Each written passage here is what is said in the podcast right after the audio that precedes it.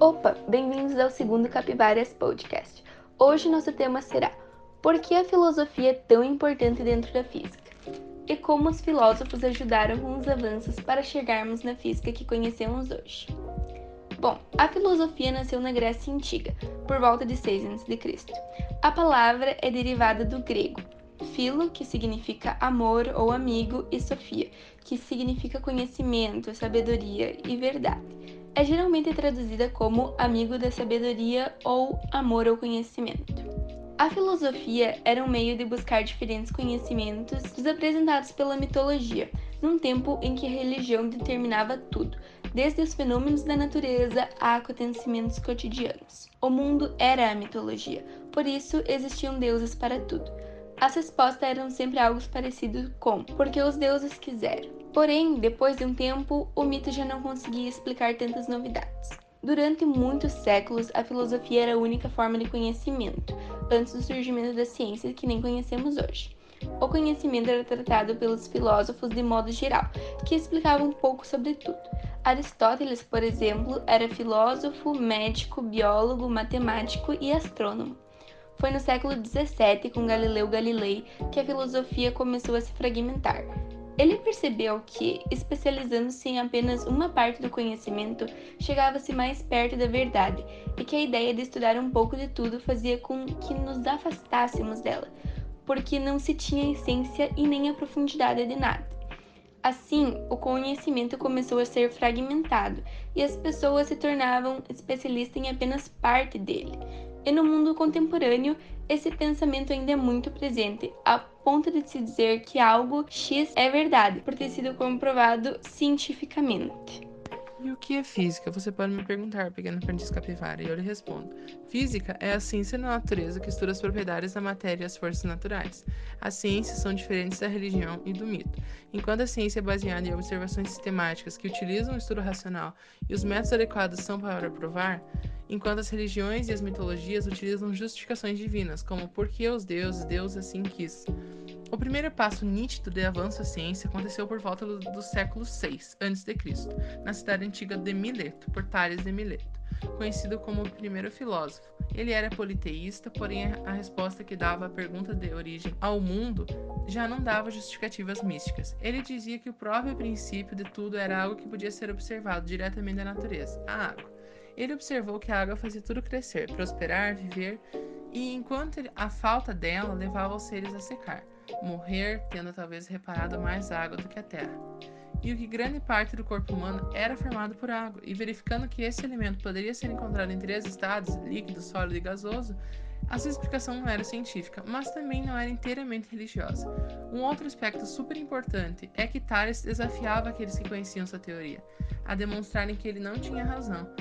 Essa é uma característica que faz oposição ao mito e à religião, que é a vontade de discutir racionalmente ideias ao invés de limitar-se a aceitá-las, e é um elemento que, se não existisse, não possibilitaria tamanha evolução na ciência.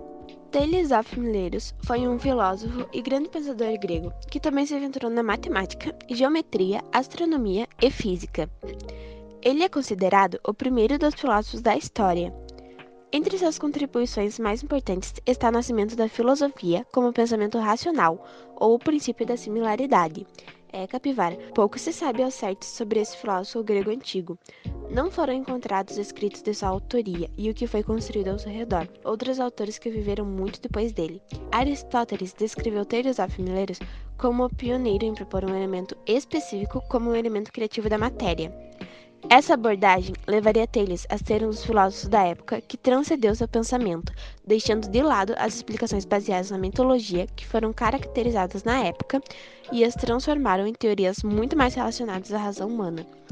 Como resultado das trocas e conhecimentos que ele viveu, Thales fez a diferença e deu lugar ao nascimento da filosofia racional. Esta é uma das contribuições que, sem dúvida, tornou seu significado evidente. Apesar de suas grandes contribuições, filosofia e realizações, of Mineros não deixou evidências escritas de seu trabalho. Toda a informação que se sabe sobre ele se baseia nos escritos de Aristóteles, especialmente em seu trabalho intitulado Metafísica. Embora houvesse vários filósofos gregos que fizeram importantes contribuições à física, alguns dos primeiros eram da cidade de Mileto, começando pelas ideias de Thales. Thales rejeitou as explicações mitológicas para fenômenos da natureza. Por exemplo, ele postulou que havia terra plana no oceano e que os terremotos eram devidos a distúrbios da água. Além disso, Thales foi um dos primeiros a definir os princípios gerais da ciência, ao estabelecer hipóteses. Pequena capivara. Um dos nomes mais importantes na história da ciência é, sem a menor dúvida, o de Isaac Newton. Grande parte daquilo que forma a base da física e da matemática em nossa sociedade tem contribuições inestimáveis desse pensador.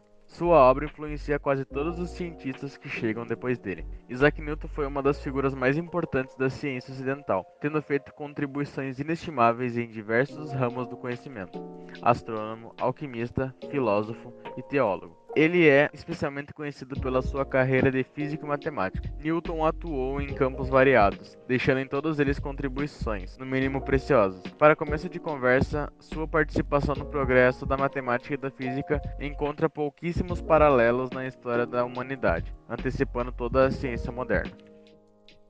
No ramo da óptica, por exemplo, ele trouxe descobertas decisivas para se compreender a natureza da luz, mostrando que ela era composta por um espectro de cores. Não menos importante foi a sua formulação da lei da gravitação universal, que só seria superada, de certa maneira, pelo próprio Einstein, criador da teoria da relatividade. Além da gravitação universal, em 1687, Isaac Newton publicou três leis relacionadas aos princípios básicos da mecânica.